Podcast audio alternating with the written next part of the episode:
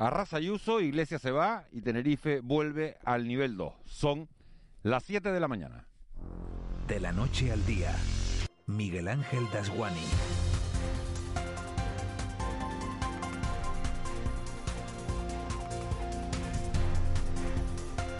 ¿Qué tal? Buenos días. Después de 47 días y 500 noches, que siendo más cortas se han hecho más largas, Tenerife vuelve al nivel 2 de alerta sanitaria con lo que se acaba el cierre perimetral y además los hosteleros podrán acoger público en el interior de sus locales. Algunos ni nos acordamos ya de lo que es coger un avión o algo mucho más simple aún, tomarnos un café, un sándwich de atún y millo o un donut sentados en un taburete en la barra del bar al tiempo que leemos la prensa. Placeres mundanos que valen una vida. Nueva vida que empiezan este miércoles Isabel Díaz Ayuso, que va a poder gobernar en solitario la Comunidad de Madrid porque ella solita sumó más votos que toda la izquierda junta. Nueva vida de Pablo Iglesias, que dimite de todo cargo público, lo que parece una planificada retirada de la política. Y nueva vida para Inés Arrimadas, que debería seguir el mismo camino que ha tomado Iglesias, porque fue ella, seguro que lo recuerdan, quien inició todo esto pactando una moción de censura en Murcia que luego fracasó. Anoche seguramente se enteró de que de lo que ya sabíamos todos, que sus votantes eran de derechas y no de izquierdas, y que por eso se fueron con Ayuso y no con Gabilondo. En estas islas en los que nos tenemos que centrar ahora mismo es en mantener a raya la tasa de contagios y conseguir que Reino Unido, como hizo ayer por error, aunque fuera por un par de horas, meta a Canarias en su lista de destinos seguros, en su famosa lista verde. Porque es importante recordar que en el último año normal de nuestras vidas, que fue allá por 2019, de los 13 millones de turistas que vinieron a este archipiélago, 5 millones eran británicos y 2 millones y medio alemanes. Y esos turistas se quedaron en Canarias una media de 8 días gastándose 155 euros al día, 1.300 euros por cabeza. Hasta que inventemos otra cosa y decidamos diversificar con cabeza, apostando si quieren por la innovación y el conocimiento, habrá que mimar a cada extranjero que se suba a un avión para tostarse al sol en Maspalomas, en Adeje o en las dunas de Corralejo. Cuidarnos, como digo, para que no suba la incidencia de la COVID-19, porque ese si es el pan nuestro de cada día, no que haya ganado Ayuso o Gabilondo y que arrimadas, como Iglesias, se lo tengan que hacer mirar. De la noche al día, Miguel Ángel Dasguani. 7 y 2, vamos con los titulares que marcan la crónica de este miércoles 5 de mayo. Caja 7 te ofrece los titulares del día. Eva García, buenos días de nuevo. Muy buenos días. Vamos con esa noticia que esperaban un millón de tinerfeños después de 47 días la isla de Tenerife baja al nivel 2 de alerta sanitaria. Y se mantendrá así, al menos hasta el 11 de mayo, cuando se revisarán nuevamente los niveles. El resto de islas mantiene igual, permanece igual el nivel, mientras Canarias ha registrado 144 nuevos contagios de COVID-19 y se cumple el cuarto día sin fallecidos por esta patología. Por islas, Tenerife suma 88 nuevos casos, Gran Canaria 47, Lanzarote 8 y La Palma un nuevo caso. La Consejería de Sanidad ha confirmado que estudia un posible caso de una variante de la cepa india de COVID-19 en un paciente del Hospital Universitario Dr. Negrín. Se trata de un tripulante indio de un petrolero que se encuentra fondeado en el puerto de Las Palmas de Gran Canaria cuando fue evacuado al hospital. Conrado Domínguez es el director del Servicio Canario de Salud. Pues pero lo sabremos a final de semana, se ha secuenciado su muestra, la la previsión la previsión es saberlo en esa en esa fecha y sobre todo ver si si, tiene alguna variante si tiene algo que ver porque una cosa es la nacionalidad de, en este caso del paciente y otro la variante que puede que puede tener porque además viene de estar mucho tiempo embarcado con lo cual no no no hay una relación clara y directa con que pueda ser la variante induca. Otros dos tripulantes permanecen aislados en este barco y también se estudia la secuencia genómica para saber si se trata de la cepa india.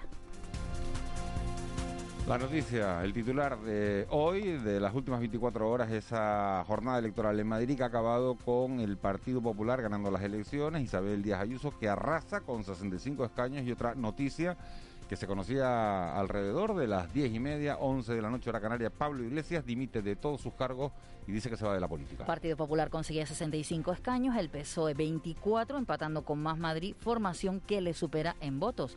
Vox ha obtenido tres escaños y Unidas Podemos Izquierda Unida logra 10 diputados. Ciudadanos desaparece de la Asamblea madrileña. Díaz Ayuso celebraba desde Génova la victoria, al tiempo que Pablo Iglesias anunciaba que deja sus cargos y la política de partido, abriendo el proceso a una renovación en la formación morada.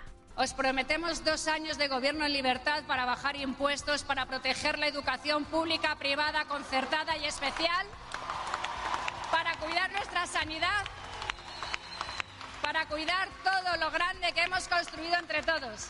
Así que no os vamos a defraudar, vamos a gobernar con respeto y sobre todo, y vuelvo a repetirlo una y mil veces, siempre por delante con la bandera de la libertad. ¡Viva Madrid! ¡Y viva España! Uno tiene que tomar decisiones y las tiene que tomar sin contemplaciones. Dejo todos mis cargos, dejo la política entendida como política de partido, entendida como política institucional. Seguiré comprometido con mi país, pero yo no voy a ser un tapón para una renovación de liderazgos que se tiene que producir en, nuestra fuerza política.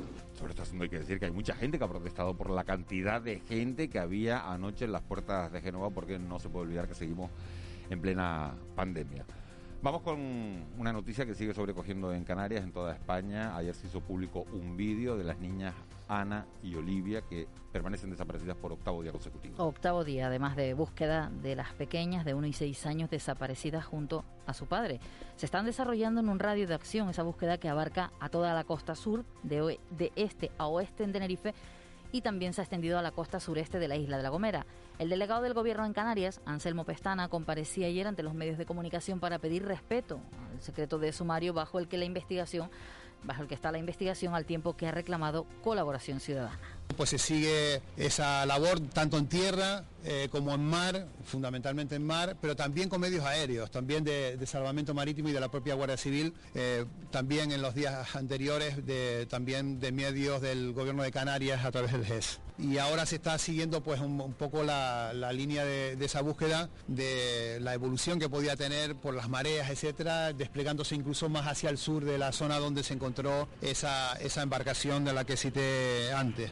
Poco después de esa comparecencia, el entorno de la madre de las menores hacía público un vídeo familiar de las pequeñas solicitando la colaboración ciudadana para encontrarlas.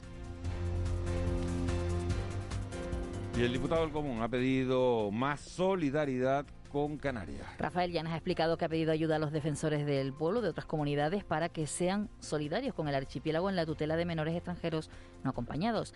Llanes ha asegurado que Canarias atiende a más de 2.700 menores y que las instituciones se encuentran desbordadas. Para pedirles que se dirijan a los gobiernos respectivos pidiéndoles solidaridad con Canarias. Hay que tener en cuenta que en Canarias ahora mismo hay 2.776 menores eh, no acompañados y esto ha desbordado todas las posibilidades que tiene nuestra comunidad autónoma para atenderlos adecuadamente. Por otra parte, un avión de salvamento marítimo, el Sasemar 103, busca desde el pasado fin de semana una neumática que partió de Tarfaya, en Marruecos, con 50 subsaharianos a bordo y una patera que salió del Sáhara, en la que se estima que viajan otros 38 se prevé un mes de junio movidito porque los sindicatos de la enseñanza planean movilizaciones. Si hace unos días eran los médicos con contratos temporales los que anunciaban jornadas de huelga para este mes de mayo, han sido ahora los sindicatos de enseñanza quienes planean movilizaciones para junio. Reclaman el mantenimiento del profesorado contratado durante la pandemia. Emilio Hernández es miembro del Secretariado Nacional del STEC. Nos permitirán, entre otras mejoras, pues seguir manteniendo las actuales ratios en secundaria obligatoria y reducir las de bachillerato, formación profesional y restos de enseñanza, con el objetivo de mejorar los resultados académicos en consonancia con lo que se ha experimentado en la educación secundaria obligatoria. de casa con la sonrisa puesta ¿Quieres vivir la vida en plan fácil? Descubre un mundo de ventajas entrando en cajasiete.com barra en plan fácil y da el salto a Caja 7. Salta conmigo, digo salta, salta conmigo.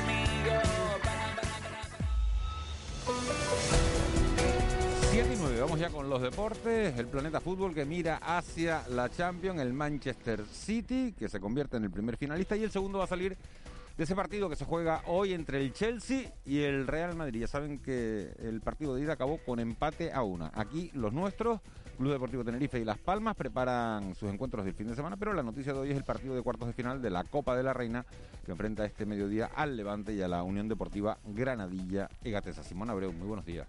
Hola, buenos días, Miguel Ángel. Arranca el sueño copero para la Unión Deportiva Granadilla Tenerife. Las blanquiazules compiten hoy en la ciudad deportiva de Buñol, en Valencia, donde visitan al Levante en los cuartos de final de la Copa de la Reina a las 12 del mediodía ante un rival al que no han logrado vencer en Liga esta temporada, pero al que espera superar compitiendo, como afirma el técnico de las tinerfeñas, Francis Díaz que no deja de ser un, solo partido, un solo partido que es diferente a la liga, porque se miran y se gestionan los tiempos de forma diferente y, vamos a intentar poner las cosas difíciles para, para intentar pasar de, ronda y, llegar a esa fase final. Además, en fútbol, en el Club Deportivo Tenerife, malas noticias para Carlos Ruiz, que tras las pruebas médicas a las que se ha sometido el central, han confirmado la lesión muscular que sufre el zaguero blanquiazul, quien tuvo que retirarse con problemas en el partido del pasado sábado ante el Girona.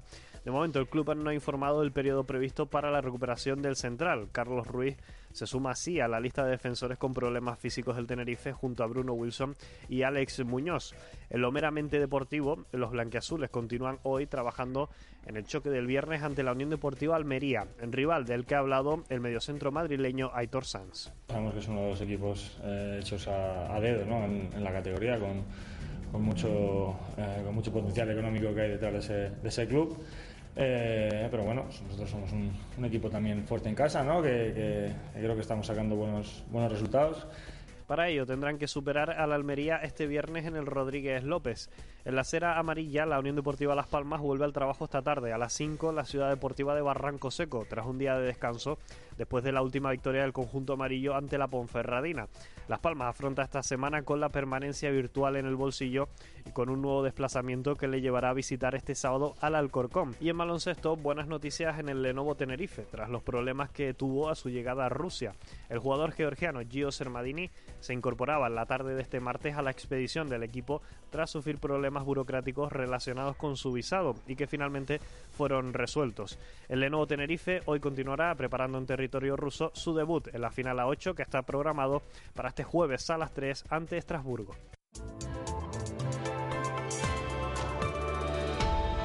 Siete y 12, Vicky Palma, jefa de meteorología de Radio Televisión Canaria. Buenos días. Buenos días, Miguel Ángel. ¿Cómo estás? Yo muy bien. De miércoles, sí. De miércoles, que es de miércoles. De lunes yo lo había oído, pero de miércoles. No, para mí todos los días el madrugón. Cuando ya lo superas, pues ya un día menos. no sé de qué me suena eso. Vicky, ¿qué tiempo hace en la calle?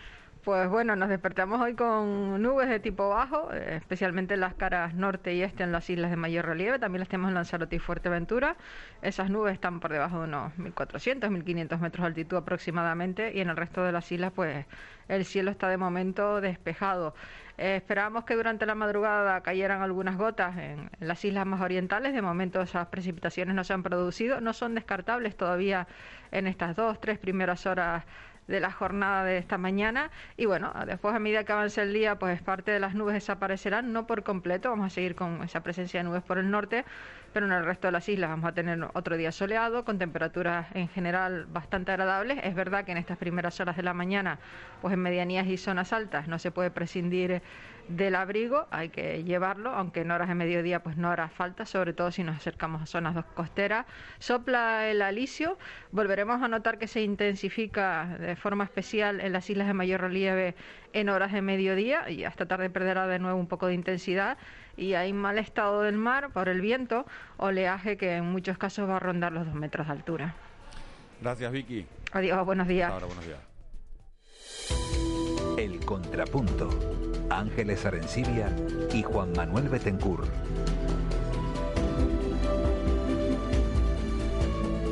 7 y 13, Ángeles Arencibia, buenos días. Muy buenos días. Juan Manuel Betancourt, buenos días. Hola, muy buenas, ¿qué tal? Hoy no me hace falta ni preguntarles con qué noticias se quedan, ¿no? Porque es tanta la unanimidad de los periódicos. Bueno, en Tenerife se vuelve al nivel 2, pero la, atención en las últimas 24 horas ha sido... Pero la foto... La, la foto de, las elecciones en Madrid, las elecciones en Madrid, claro. Las elecciones en Madrid, en la que Isabel Díaz Ayuso saca 65 diputados, suma más votos que toda la izquierda junta, no, no consigue la mayoría absoluta, pero va a poder gobernar en, en solitario, eh, con una abstención de Vox y la dimisión de, Pablo Iglesias son los dos grandes titulares que se ven a priori en esa, y el batacazo, de y el batacazo de, el batacazo de Ciudadanos no, el batacazo del PSOE y la extinción eh, ponle unas interrogantes si quieres a Ciudadanos lo cual también mm, formatea el, el panorama político en España eh, con implicaciones Bueno, va- en vamos a ir en por partes. partes. otro elemento- Vamos a ir por partes. Ángeles, ¿qué resumen haces de, de- de- de las elecciones de ayer? ¿Qué, qué resumen? Bueno, lo que ustedes han dicho, ¿no? El, Ayuso arrasa. Sabíamos lo que lo estaban diciendo las encuestas. Por cierto, Tesanos, el CIS, eh, erró totalmente.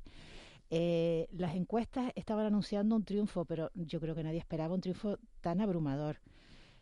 Eh, lo que ustedes han señalado, Ciudadanos desaparece, Pablo Iglesias, eh, bueno, sa- sale del, del panorama político, dimite, el, el- la derrota, la- el, derrumbe del PSOE, que, pierde eh, un montón de apoyos y se queda por debajo de Más eh, Madrid, la nueva estrella, eh, Mónica García, la líder de Más Madrid, y después el récord histórico de participación, el, o sea, las elecciones autonómicas en Madrid con mayor participación por encima del 76%, ¿no? Fíjate, Ángeles, que decíamos que, que la, la participación más alta favorecía a la izquierda en principio. ¿no? Pues se ve que no. En Madrid, desde luego, no ha sido así, ¿no? Y muchas, algunas ciudades, muchas ciudades eh, tradicionalmente adjudicadas a la izquierda, pues ha ganado Ayuso en esas ciudades todo, también. en en dos. en dos, en dos En ha dos perdido, municipios sí, sí. muy uno del Juanma, sur ¿qué- y otro qué del análisis- norte. qué análisis haces No, de la- bueno, de las Ayuso? Ayuso arrasa porque cuando te dan una oportunidad en política y la sabes aprovechar, pues eh, los resultados cantan a la vista, ¿no? Eh, mm, ha sido la mejor candidata, hizo la mejor campaña, llegaba más fuerte que nadie, desde el poder, con un mensaje eh, a su favor, con, un eslogan que le, vino que le vino solo, que le vino solo, o lo crearon, pero que le vino solo, que era el de la libertad, encarnado en la eliminación de las restricciones, un contexto pues muy exótico, muy muy difícil de dar. Empezó la campaña fuerte, la acabó fuerte. Esto cuando vas en cabeza, en las campañas electorales no suele ocurrir, ¿no? Porque al final vas demasiado fuerte y solo puedes bajar. No, no, acabó fortísima y al final el resultado era el que el que vaticinaban sus mejores encuestas, ¿no? Eh, dicho esto, eh, al PSOE le pasa justo lo contrario, me parece la lectura más importante, ¿no? La, derrota en este caso de- del Partido Socialista, que recuerda una cosa que Miguel Ángel, Ángeles está en el fútbol, ¿no? Eh, cuando compites, en la política como en el fútbol, puedes ganar o perder. Si no compites, te, te pasan por encima. Que es lo que le ha ocurrido al PSOE y al candidato Ángel Gabilondo, que, que- que desde luego no, no era la persona adecuada para este contexto, para estos adversarios. Porque el, para P- el esta PSOE, situación. porque el candidato del PSOE no era Gabilondo, es que era Pedro Sánchez, es que eso fue Eso un fue error. mitad- eso fue, esa es otra. Eso fue un hasta- error. Eso fue hasta mitad de campaña. A mitad Bueno, de se campaña dieron Sánchez cuenta, pero- decidió- pero no- no- a mitad de no- campaña no Sánchez decidió, decidió salir de escena, ¿no? Decidió salir de escena y entonces el marrón ahora se lo come Gabilondo, pero ya la lectura que hace el Partido Popular, que es una lectura interesada, muchos medios de comunicación, a veces también puede ser con razones interesadas o no, es que el derrotado Sánchez. Y desde luego Sánchez se lleva un, muy, un revolcón muy importante que nos lleva al origen, y es que eh, la aventura murciana le ha salido carísima al presidente del gobierno. Desde luego, ¿a quién se le ocurrió, no? En cuanto a Iglesias, pensando, bueno, ¿no? ¿Cuándo se nos ocurrió poner esa moción de censura, todo lo que ha ocurrido Claro, la, la la constatación de que de que Iglesias en este momento es un estorbo para la izquierda española. Pero mira, y el, el, el hecho de que eh, haya Ayuso haya arrasado de esta manera, ¿no? Pues mm, imagino que tendrá que ver también con, con la situación de la pandemia y el hartazgo y, y, la, y la situación de los ciudadanos. Pero es que, eh, ¿cómo se puede ganar una campaña electoral de esta manera, eh, tan abrumadora, diciendo cosas como que Madrid es una ciudad donde no te encuentras a los ex?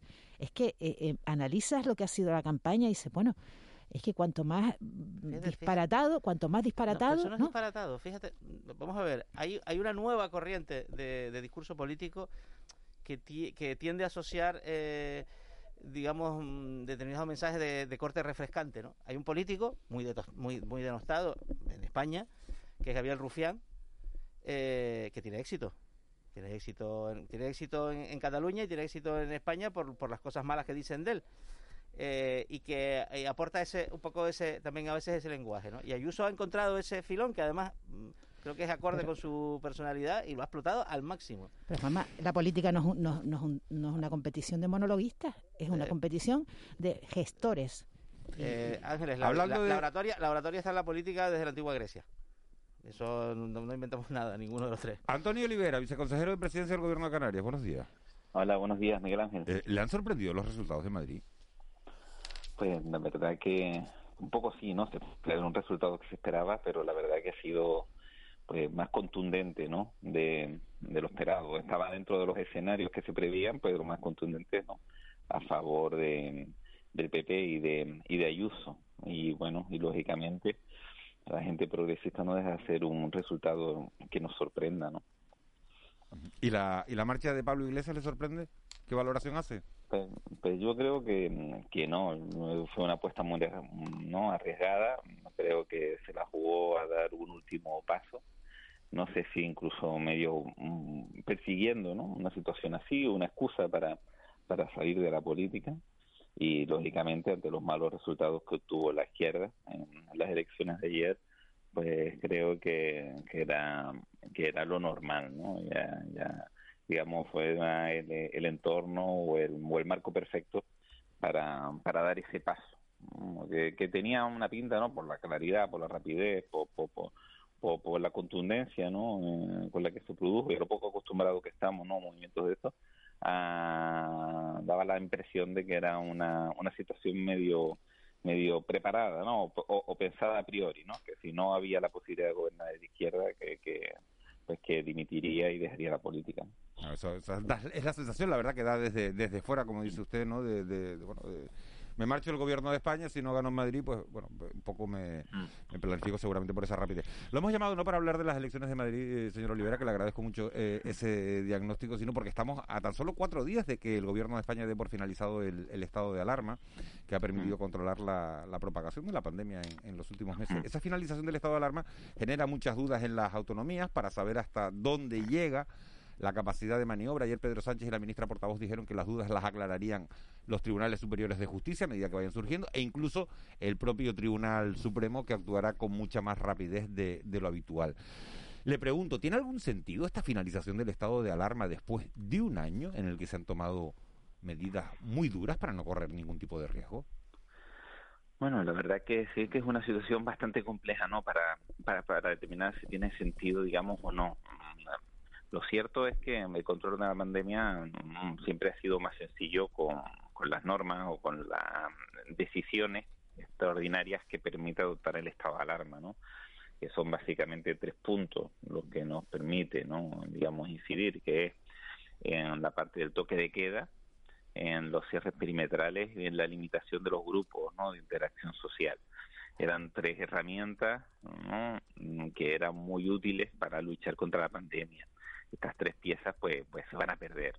¿Nos quedamos sin instrumentos? No, tenemos otros muchos a nuestra disposición, pero claro, estos eran como los más contundentes, los más potentes, los que además se percibía que, que, eran bastante, digamos, efectivos, ¿no?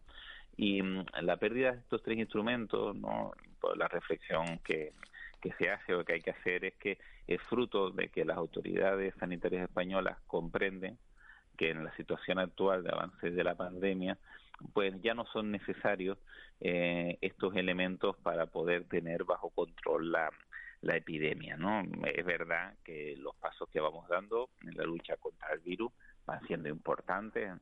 Hay un dato que está publicando ahora el Ministerio, que es el avance de la vacunación en las personas mayores de 60 años, y ya vemos que al menos con, con una dosis estamos ya cerca del 80% en, en el conjunto de la población de más de, de 60 años, ¿no? Ya va avanzando de una forma importante, así que seguramente cuando lleguemos el, al 9 de mayo ya ese porcentaje estará cerca de un 95, ¿no? Por ciento, por lo tanto estará avanzando mucho. Entonces, mm, la, la interpretación que, que hay que hacer es que con el avance tan importante, pues ya no necesitas tantas herramientas para, para luchar nosotros la preferiríamos porque lógicamente es mucho más, más eficaz, más sencillo, estamos acostumbrados, tenemos, ¿no?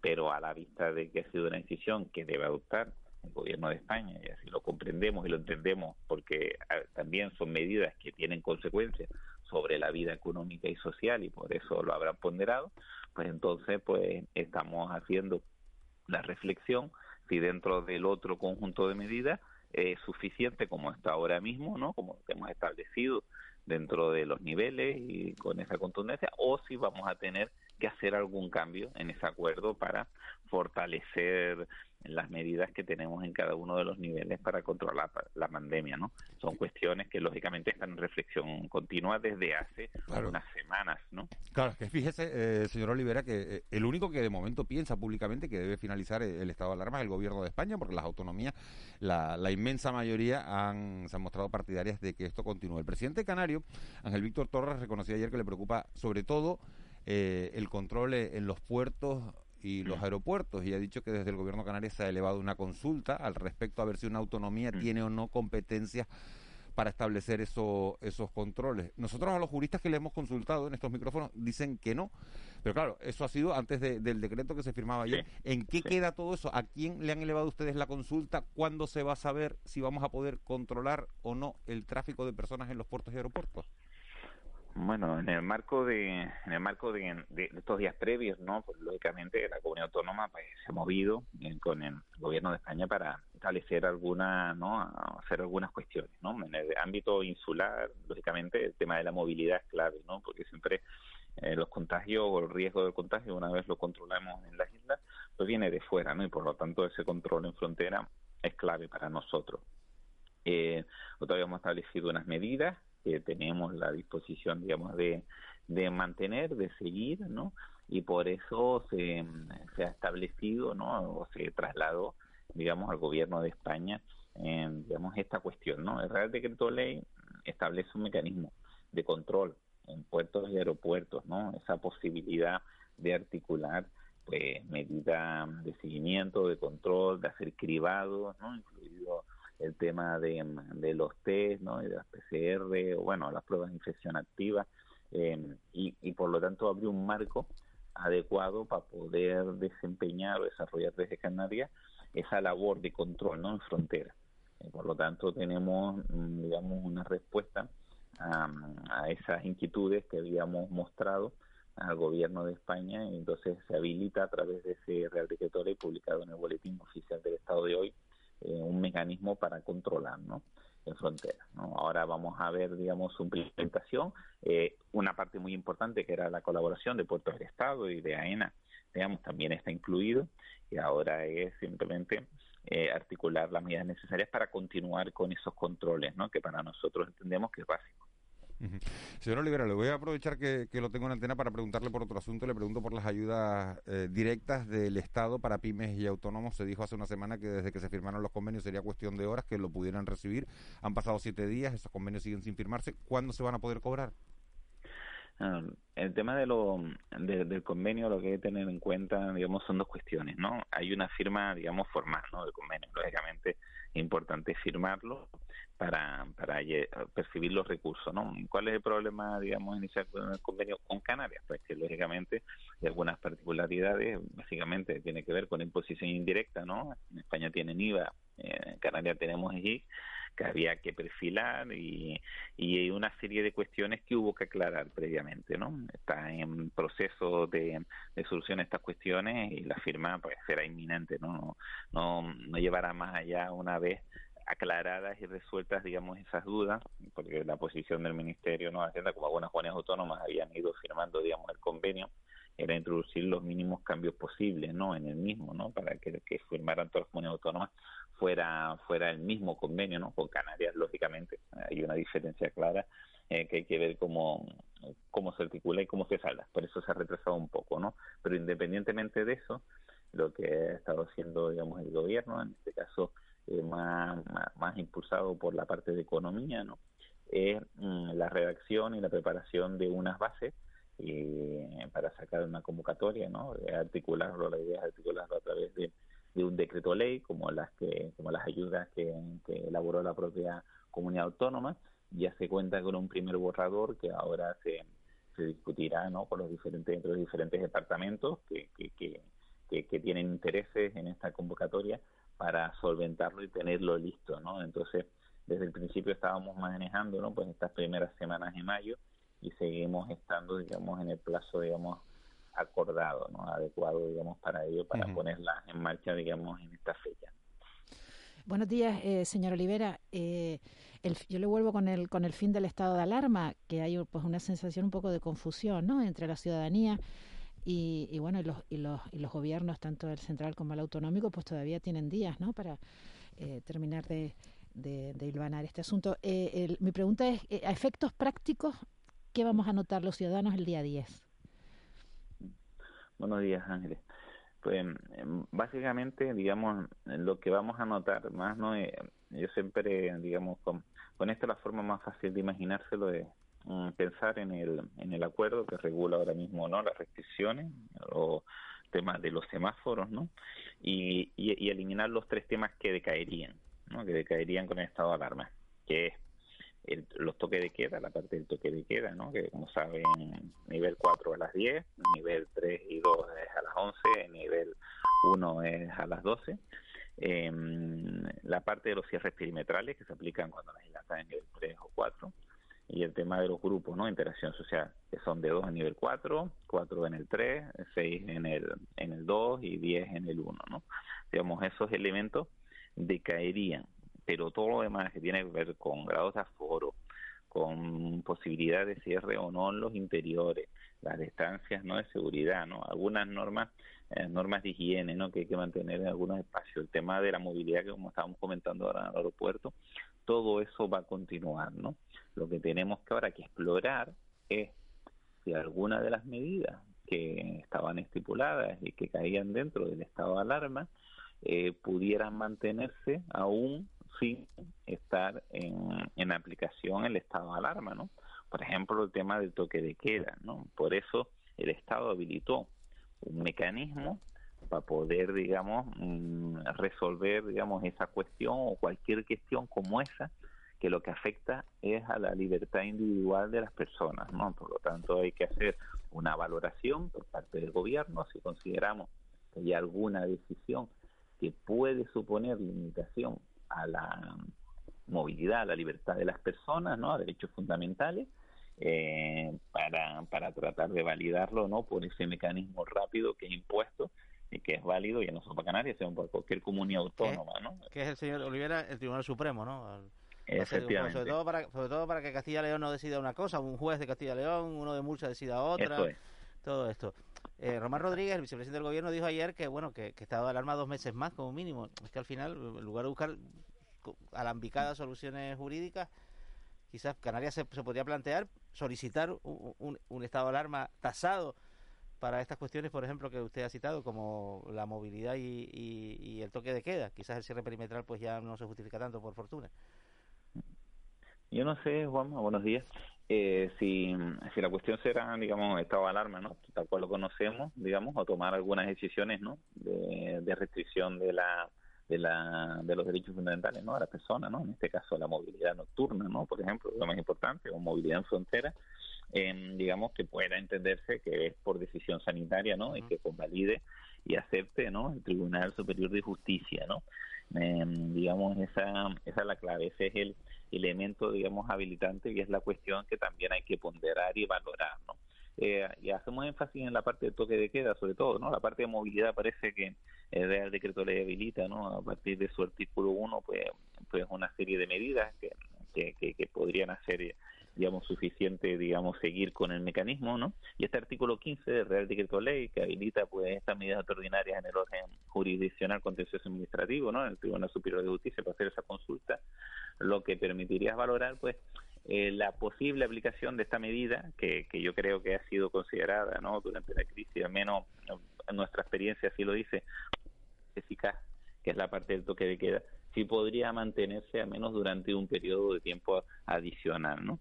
Eh, yo creo que es eso, ¿no? La sensación que tenemos todos es, que lógicamente estaríamos todos más cómodos, ¿no? Con, la continuidad del estado de alarma, más fácil, tenemos más herramientas y también estábamos habituados ya, ¿no? A los mecanismos que esto incluía, ¿no?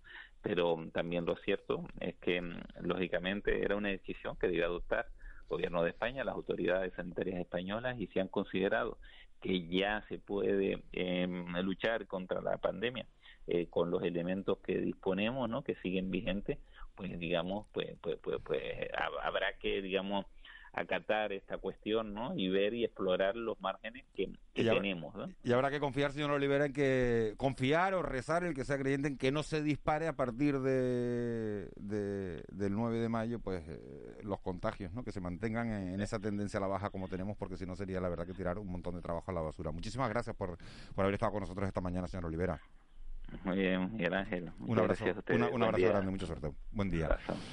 Nos vamos a meter de, lleno ya con, con la última hora de, de la pandemia en Canarias. Fíjense, por cuarto día consecutivo no tenemos ningún fallecido. Seguimos con tendencia a la baja en todas las islas, incluido Tenerife. Eso permitía ayer devolver, después de 47 días en fase 3, a un millón de, de tinerfeños a la, a la fase 2. Eso significa, en términos prácticos, poder entrar y salir de la isla sin necesidad de tener que, que justificar el viaje. Permitirá también abrir el, el interior de los bares y de los restaurantes, una medida que es un balón de oxígeno para la hostelería, y permitirá hacer reuniones de, de seis personas. José Juan Alemán es el director general de, de Salud Pública. Señor Alemán, muy buenos días. ¿Qué parámetros han mejorado para poder tomar esa decisión?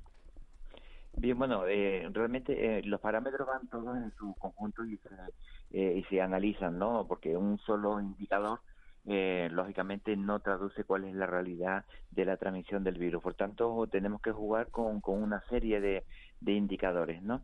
Entonces, los indicadores, digamos que el, el príncipe, el fundamental, porque digamos que es el que arrastra a todos los demás y es el que nos habla de cuál es la transmisión más reciente en la comunidad, es el que hablamos siempre, el de la incidencia acumulada en siete días, ¿no? Pero eh, no hay que olvidar que eh, eh, este está también muy condicionado por otros indicadores, eh, para nosotros muy importante, como puede ser el porcentaje de las PIAs, ¿no? El porcentaje de las pruebas que se realizan y salen positivas, ¿no? O bien la capacidad que tiene el sistema, y eso va también en función del perfil de los casos, el, de la trazabilidad. Eh, quiero decir que, mm, y, y otros muchos no, pero eh, lo que planteo es de que no solamente es una cuestión mm, meramente cromática de que algunos indicadores cambian de color, sino que esto exige un análisis posterior y ver en conjunto cuál es el comportamiento de la pandemia en una unidad territorial, ¿no? Ujú. ¿A qué achacan que- Entonces, Dígame, dígame, sí. No, le, le iba a comentar, bueno, que efectivamente, bueno, lo- el, el indicador príncipe, como señalaba, de la incidencia acumulada de siete días, que empezó ya eh, con niveles medios, pero eh, rozando el 75, que es el umbral que toca el nivel 3, pues ya lo teníamos desde el 25 de, de abril. Pero no acompañaban el resto de los indicadores, por ejemplo, como he señalado, el porcentaje de la, de la positividad, que estaba todavía en un 6%, que es un nivel, un nivel alto, ¿no? A pesar de que teníamos una buena trazabilidad, pero por ejemplo también el tema de la UCI seguía estando en niveles altos, ¿no? superior a- al 15%, ¿no? Amén de otros indicadores que se utilizan que no son todos cuantitativos de números, sino también cualitativos del análisis que se realiza por parte de los equipos de epidemiología en cuanto al rastreo y perfiles de brote, una serie de indicadores que, que se hablan poco, pero que a la hora de tomar una decisión de este tipo, pues eh, lógicamente eh, juegan su papel, ¿no? Precisamente le iba a preguntar, hablaba usted de- del nivel de ocupación de la UCI. ¿Cuál es la isla que está soportando ahora mismo mayor presión asistencial? Bien, bueno, mm, las islas que más presión están soportando eh, son las dos islas eh, mayores, Tenerife y, y Gran Canaria. Afortunadamente ya ambas islas eh, han pasado de- a nivel 2, eso quiere decir que, bueno, que digamos que la dinámica de trabajo eh, es, mm, es mm, llevadera, ¿no? Y que eh, tenemos a un colchón eh, importante en el caso de que, que esperemos que no llegue a esa situación, de que se incremente pues el número de, de incidencias y esto conlleve un mayor número de, de ingresos y de los cuales un porcentaje acabarían por eh, en la UBI, ¿no? Tenemos bastante capacidad ahora de maniobra de absorción de eh, si tuviéramos una una nueva un nuevo repunte, ¿no? Pero las islas que están soportando mayor capacidad, que esa es la pregunta que me realiza, pues son las dos islas grandes y son las que nos ha tenido un poco en jaque con este indicador, ¿no? Señor Alemán, eh, ¿qué se sabe de la presunta cepa india que se estaba investigando, que se está investigando en el hospital Dr. Negrin en Gran Canaria? Sí, bueno, este es un, un buque de, eh, de bandera india, ¿no? Que efectivamente, bueno, atracado en, en Las Palmas, ¿no? Eh, tuvo un caso eh, positivo que, que falleció en el buque y una de las personas, pues, que asistieron, uno de los tripulantes que, que asistió al, paciente que finalmente falleció, pues, eh, ha debutado con, con sintomatología. El buque estaba en travesía ya, estaba a unos 200 200 mm, millas, 300 millas del hierro y tuvo que regresar ante la sintomatología de este tripulante que eh, pues finalmente está ingresado en el hospital Negrín, ¿no? Al hacer el cribado el resto de la tripulación, estamos hablando pues de 22 tripulantes, han salido dos positivos, ¿no? Por tanto, eh, ahora mismo tenemos tres casos positivos de un barco de bandera india que había zarpado anteriormente de Cartagena y que parte de la tripulación venía de forma directa desde la India. En cualquier caso, hay que decir que aún no podemos hablar de que esté presente la cepa india, puesto que estamos pendientes de los resultados de la eh, de la tipo, ¿no? Pensemos también que puede ser mm, perfectamente también una cepa británica que está ampliamente también extendida en, en la India, ¿no? Eh, en caso de que fuera sepa la variante, caso que sea la variante india, pues por supuesto estaríamos en el primer caso en Canarias, ¿no? Señor Alemán, el, buenos días. El, el proceso de vacunación en, en las islas ha alcanzado su velocidad de crucero, por fin. O sea, estamos bien respecto a otras comunidades autónomas, estamos peor, porque hay muchos comentarios en ese sentido. Y, por ejemplo, si uno mira las especificaciones que el Reino Unido va a aplicar cuando entre en vigor su semáforo, ya no solo va a ser la incidencia del virus en el territorio de referencia, imaginemos Canarias como destino turístico, sino también el porcentaje de, vacunación de su población. ¿Cómo vamos en ese sentido? Porque hay eh, algunos datos que no nos sitúan precisamente en la cabeza. No, no estamos en la cabeza, tampoco estamos en la cola. No podemos decir que estamos totalmente satisfechos porque tenemos margen de mejora. Lo que ocurre es que, bueno, digamos que la capacidad que hemos tenido para eh, esta eh, dinámica en, la, eh, en el desarrollo de la, de la estrategia ha venido muy condicionada, como todos sabemos, pues por las incidencias que hemos tenido con alguna vacuna, con AstraZeneca en particular, y luego también el tema de la disponibilidad.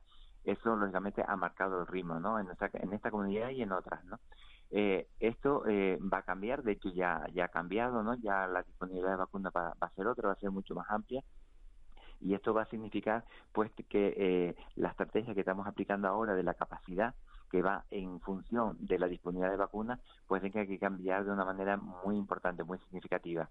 De esta forma que el ritmo de vacunación necesariamente se tiene que incrementar para que todo ese gran número de dosis que van allá llegando se puedan llegar y administrar, que es lo que se está haciendo hasta ahora. Se lo digo por, tanto, hay que mejorar el ritmo. Se lo digo por un dato, señor Alemán. Eh, Canarias se anunció que en mayo recibirá 450.000 vacunas. El consejero de Sanidad, Blas Trujillo, dijo en el Parlamento que para alcanzar el objetivo de la inmunidad de grupo al final del verano hay que poner 160.000 vacunas a la semana, 160.000 por 4, son más de 600.000, eh, son 640.000 y entonces ahí seguimos un poco, nos siguen faltando más de 100.000 vacunas en un mes.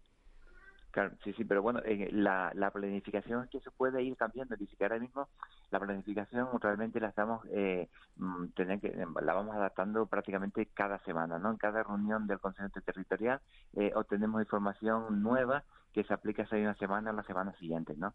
Eh, y va en función de todo lo que está ocurriendo a nivel internacional, ¿no? Eh, pero como bien dice ahora mismo, con los números que tenemos vamos muy justos y teníamos, por supuesto, que lo que he señalado, que incrementar de una manera muy importante la capacidad. La, la estrategia vacunal es mm, es de capital importancia, ya no solo desde el punto de vista sanitario, que es lo, primordial, sino como también bien ha señalado desde el punto de vista económico, puesto que para ser eh, competitivo eh, en, toda eh, la parte turística, ¿no? En todo el sector turístico, pues un, se va a mirar la, la, seguridad sanitaria de esos destinos y, por supuesto, entre los indicadores de seguridad sanitaria va a estar, pues, la, la inmunidad que tenga esa, esa población. Por tanto, mm, más motivo aún para que el gobierno de Canarias, a través del sistema sanitario, vaya a poner todo el dispositivo eh, que sea necesario, todos los recursos que se precisen para incrementar pues el ritmo de vacunación que, como siempre, se irá estando condicionado por la disponibilidad de vacunas. Si esta disponibilidad va a aumentar de una manera eh, tan importante, pues eh, la capacidad de administrar también lo, lo hará acorde a la misma. Eh, buenos días, señor Alemán. Eh, estamos en un buen momento en, cuanto a datos, es lo que usted está comentando esta mañana aquí, en cuanto a, datos de la pandemia en Canarias. El domingo eh, se pone fin al estado de alarma. y, mi pregunta es, bueno, con toda la incertidumbre ¿no? que hay alrededor de este, de este fin del estado de alarma, mi pregunta es si es inevitable un nuevo retroceso en Canarias y si ustedes cuentan con eso. Bien, vamos a ver. Em, eh, lo primero que, me, si me permite, me gustaría puntualizar es que, bueno, que mm, eh, decae el estado de alarma, eh, habrá que seguir tomando medidas, porque fundamentalmente, y es lo que quiero hacer eh, énfasis, es que el virus sigue estando presente entre nosotros, el virus sigue circulando. La pandemia, el estado de pandemia no ha finalizado.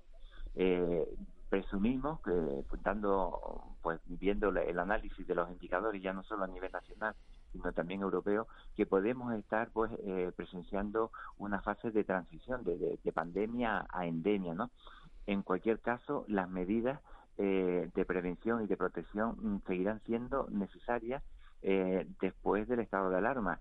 Eh, como ya ha comentado, que tuve oportunidad de, de sus últimas palabras el doctor Olivera, pues eh, se está trabajando sobre qué medidas se pueden mantener de este estado de alarma desde el punto de vista legal, porque insisto, desde el punto de vista, digamos que técnico, científico, no cambia nada de un día para otro, o sea, el virus sigue circulando y tendremos que adoptar medidas de, que sean, digamos que mm, simulen el efecto en cuanto a la eh, ruptura de, cadena de transmisión, medidas que eh, simulen a las que están en el estado de alarma. Si no se consigue un estado de, por ejemplo, eh, toque de queda, pues habrá que establecer medidas que simulen ese toque de queda.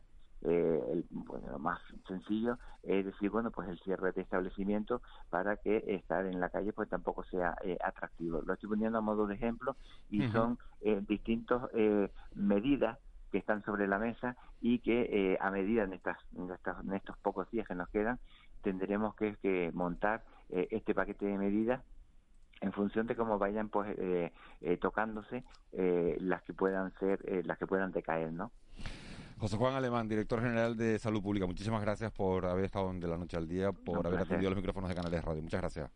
Muchísimas gracias, un abrazo. Un abrazo, buen día. Vamos con, a seguir con, este asunto, con el tema, no con el tema de la pandemia, pero sí con el, tema sanitario, porque ayer tuvimos en estos micrófonos al portavoz de la Confederación Estatal de Sindicatos Médicos, a Levi Cabrera. Recordarán ustedes que Levi Cabrera estaba disgustado por haberse enterado por la prensa de que se está planeando la construcción de un hospital materno-infantil en una parcela anexa al actual parking del Hospital Universitario de Canarias en, en Tenerife.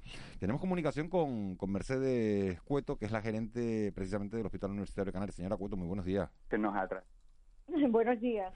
Eh, le voy a poner, si le parece, eh, esas declaraciones que nos hacía ayer Levi Cabrera, para oírlas y ahora analizarlas. Vale, gracias que nos ha trasladado a, a, las organizaciones sindicales que en la nuestra que sepamos ninguna información. Sí es verdad que estaba planificado eh, en el hospital universitario hacer una reforma. el edificio de hospitalización pues es del siglo pasado, está muy deteriorado, se necesita eh, áreas nuevas.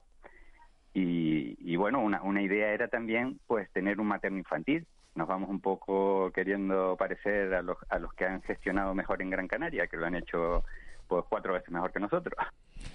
Señora Cueto, decía Levi Cabrera que el papel lo aguanta todo porque publicaba Diario de Avisos que han estado ustedes trabajando de manera conjunta con la Consejería de Sanidad y que, y que ya se dispone de informes de viabilidad. ¿Qué hay de cierto en este hospital y cuándo sería una realidad? Bueno, pues es, eh, es verdad, tenemos ya un informe de, de viabilidad sobre la construcción y estamos ahora trabajando en el plan funcional que será el que defina pues qué superficies lleva cada uno de, de las áreas que albergará este hospital y las circulaciones, ¿no? Y en principio, desde que esté terminado el plan de viabilidad y del plan funcional, se hará el concurso para la adjudicación de las obras de licitación y se prevé que el plazo de ejecución pues esté en 23 meses para la construcción y un mes para todo el tema de, instalaciones, o sea que es un plazo dentro de esas concesiones cortas. Estamos hablando de un edificio de, de cinco plantas y de una inversión de, de 42 millones y medio de euros. ¿Y por qué no le habían dicho nada a los sindicatos? Eh, vamos a ver, eh, esto se ha estado hablando en distintas reuniones en el hospital. No era ningún secreto y es cierto que el hecho de la pandemia pues ha hecho que las reuniones presenciales sean también menos, pero vamos, yo me consta que, lo hemos hablado en reunión con jefes de servicio, en reuniones con delegados eh, sindicales y yo creo que lo importante es que va a ser un avance muy, muy significativo para todos los pacientes del área de la mujer y del niño, porque contaremos con unas instalaciones específicas, nuevas y que albergarán toda la cartera de servicios de ese área materno-infantil, incluido la salud mental con un tema tan candente hoy en día como son todo el tema de los trastornos de conducta alimentaria. Señora Cuento, cualquier infraestructura eh, sanitaria eh, necesita eh, una dotación personal de personal suficiente. Y le pregunto, ¿hay personal sanitario suficiente en la isla de Tenerife para poder atender a LUC, para poder atender un hospital en el norte, para poder atender la Candelaria y poder, a- poder atender ahora este cuando... Cuando la última oferta de empleo pública en en Canarias, lo recordaba ayer el señor Cabrera, fue en 2018, está suspendida además judicialmente y la anterior, según han recordado, ha sido en 2007. Bueno, hay que tener en cuenta que en principio estamos hablando de un traslado. El Hospital Universitario de Canarias, en el edificio principal y en el edificio de, de actividades ambulatorias, tiene eh, actividad de consulta, tiene quirófanos y tiene hospitalización. En principio sería trasladar todos esos servicios y el personal actualmente que trabaja en esas áreas empezaría a trabajar en el materno infantil, independientemente de que a lo mejor se precise algún incremento que sí creo que sea posible asumir no progresivamente. Eh, buenos días, señora Cueto. Eh, usted ha dicho que eh, es un avance muy significativo, ¿no? La construcción de este, de este nuevo hospital. Eh, y ya ha mencionado eh, salud mental. Eh, a mí me gustaría que nos eh, comentara qué otros avances incorpora este proyecto. Pues bueno, es un proyecto nuevo, pues lo lógico es que incorpore lo, lo más moderno, ¿no? Sí. Bueno, este edificio eh, albergaría todos los servicios necesarios para estas áreas. Entonces, en principio, salud mental es una, un área prioritaria, ¿no? Por la escasez, escasez de recursos y ese- ahí estaría pues todo lo que es la salud mental infanto-juvenil. Y en el área de pediatría, pues permitiría tener eh, cirujanos y quirófanos específicos para el área de pediatría, que iría permi- eh, se permitiría ir desarrollando especialidades propias de cirugía pediátrica dentro de este área. Tendría también la UBI de pediatría, neonatología eh, y en el área de la mujer, pues los paritorios que necesitan eh, por la antigüedad del edificio actual una renovación y permitiría pues tener la, distribución de los paritorios eh, modernos que, precisa hoy en día la sociedad y luego todos los servicios de apoyo que requieren estas áreas. De aquí que también habría eh, servicios de radiología, pues con resonancia, con TAC, tendría servicio de laboratorio, con lo cual sería un hospital específico para estas áreas independiente. Y otra cosa que aporta mucho valor es que permite desalojar áreas del edificio principal y poder, ir haciendo renovaciones dentro de lo que es el edificio actual que lo precisa de forma prioritaria. Eh, señora Cueto, muy buenos días. No me ha quedado muy claro el calendario de, de, esta, de este proyecto, ¿no? Y es importante, usted sabe que los proyectos de hospitales públicos eh, en Tenerife, bueno, se anuncian una- unas, unas fechas, luego se duplican, se triplican, se cuadriplican y llevamos hablando de hospitales en el norte y en el sur durante 15 años, ¿no? Y ahora parece que empiezan Sí. a funcionar. Y luego usted utiliza, si me permite que se lo señale, un, tiempo verbal que es tendría, podría, sería, que es el condicional. Mm, No será, podrá, tendrá. Eh, ¿Cuál es el calendario realista, lo más realista posible, por el conocimiento que usted tiene, para la construcción de este hospital anexo al hospital universitario? Bueno, pues ahora mismo estamos en fase de redacción del plan funcional, que como decía es el que va a decir qué superficie tiene cada área y cómo se comunica con el resto. Y una vez que se termine el plan funcional, que yo creo que puede estar dentro de dos meses, sería ya sacar a concurso público la, la obra, la licitación de obras y con los plazos que contempla la, la ley de contratación pública. Y una vez que esté licitada en, el, en los pliegos técnicos que se saquen para esa obra, eh, se pondrá el, el plazo de ejecución de las obras, como he señalado. Le dice dos años, ha dicho usted. En dos años, sí, y serían en dos fases. Y bueno, es verdad, el tiempo verbal, el potencial, el condicional, ¿no? Pues parece que es más eh, eh, una posibilidad futura y yo estoy convencida que este hospital es una realidad por el- porque tenemos lo más importante, que es el solar, tenemos la voluntad política de construirlo y el apoyo de la Consejería de Sanidad y el director del servicio y sobre todo y lo que más importante porque es una necesidad para los ciudadanos del área norte que el LUC renueve toda su parte. Al- algo así como de- 2024 o sería muy prematuro. Eh, podría ser 2024, o sea, yo soy realmente optimista, ¿no? y creo que es una prioridad y una vez que esté el plan funcional esto no para. Señora Cueto, le pregunto por, por otro asunto. Eh, hace unas semanas conocíamos que se estaban suspendiendo algún, algunas operaciones por la presión asistencial provocada por la COVID-19. ¿Se ha podido recuperar ya la normalidad o se siguen eh, suspendiendo operaciones de otras patologías para darle prioridad a, a los casos de coronavirus? No, en este momento la situación en el hospital ha mejorado francamente. En la UCI tenemos solamente ingresados nueve pacientes. Bueno, digo solamente, pero es bastante. Si pensamos que la UCI tiene 24, pues el 37% de las camas están ocupadas por pacientes COVID. Seguimos con camas de críticos fuera de las instalaciones de la UCI, pero está permitido que la programación quirúrgica ahora mismo se esté realizando en condiciones de normalidad. Y se ha recuperado aquellas que se suspendieron la semana antes de Semana Santa realmente se recuperaron a la semana siguiente y nos pusimos al día en el retraso. Una última cuestión, el personal sanitario ha dado muestras de una enorme profesionalidad en este año largo ya que llevamos de, de pandemia. ¿Se lo estamos reconociendo como es debido? ¿Nota usted ese cansancio?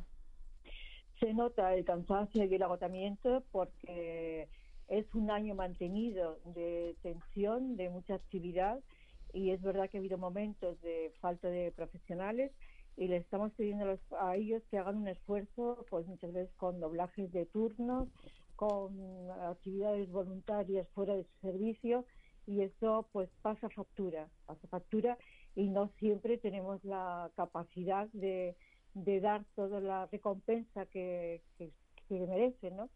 Y es cierto que, que se va notando. También es cierto que hemos aprendido mucho de, de este virus y que también la incertidumbre que teníamos al principio, pues ya va bajando un poco y los protocolos en cuanto al tratamiento y en cuanto al manejo de los, eh, los elementos de protección individual ha mejorado, hay más formación y desde luego ya no hay la escasez que había al principio, con lo cual eh, baja un poquito la tensión, pero indudablemente el estrés continuado pasa factura. Hemos pasado lo peor, ¿no? No hay que bajar la guardia, como decía el director general de Salud Pública. Eh, parece que ha pasado lo peor, pero de todas formas tampoco eh, se bajan las cifras de normalidad, en concreto en el complejo hospitalario universitario de Canarias. Ahora mismo tenemos una incidencia de casos positivos nuevos pues, mediante pruebas diagnósticas del 5,4% hoy, hoy, o sea que tampoco hay que bajar la, la, las defensas y mantener las medidas de protección. Hay una cuestión que, atañe no, no, solo a la asistencia sanitaria, pero en la sanitaria es muy importante, que es un poco la recuperación de la presencialidad en las consultas médicas. Este asunto, en lo que respecta a su hospital, ¿cómo va? Pues tengo que decir que en nuestro hospital, a pesar de la pandemia, siempre se han mantenido consultas presenciales. De hecho, eh, hemos utilizado mucho la consulta telefónica el año pasado por estas fechas pero a fecha de hoy las consultas telefónicas han bajado a la mitad de lo que hacíamos el año pasado y la presencialidad de las consultas eh, se ha recuperado. Es verdad que también ha aumentado mucho lo que es la interconsulta online con atención primaria, que permite resolver muchos casos, pero la presencialidad en el nunca se perdió y ahora mismo tenemos prácticamente cifras de normalidad. La única diferencia, digamos, es que sí limitamos el acceso de acompañantes cuando la persona es una persona válida y que se puede desenvolver, limitamos la entrada, pero la presencialidad está ya en todo el hospital. Mercedes Cueto, gerente del Hospital Universitario de Canarias. Eh, muchísimas gracias por habernos atendido. Apuntamos la fecha, 2024. Eh, lo inauguraremos. Apuntamos, apuntada, apuntada queda, la, queda la fecha. Gracias por atendernos. Buen día. Muchas gracias. Bueno, 7 y 57. Nos vamos a conocer la, la, situación del tráfico en las dos capitales de provincia Canarias. César Martel, Las Palmas de Gran Canaria. Buenos días. Hola, buenos días. ¿Cómo está la situación a esta hora de la mañana? Bueno, tenemos el tráfico habitual de hora punta a esta hora de la mañana, sin incidencias relevantes, pero si observamos algunas pequeñas retenciones en lo que es el acceso a la ciudad por la autovía marítima, la parte baja, con algunas retenciones en el carril de acceso a la zona de Juan 23, el entrelazado de Alcarabaneras y el último tramo, la llegada a la rotonda de Belén María, la zona industrial del Cebadal. En parte alta, esas retenciones habituales que hay en el enlace de la Gran Canota 3 con la 23, a la zona de y el acceso a la zona de la Ballena, Rafaela de las Casas, y algo también de tráfico en la entrada a los túneles de Julio Luengo desde la Gran Canaria 2 y la Gran Canaria 23. El resto de las vías de parte media y parte alta de la ciudad sin incidencias relevantes hasta hora de la mañana. César Martel, muchísimas gracias, buen día.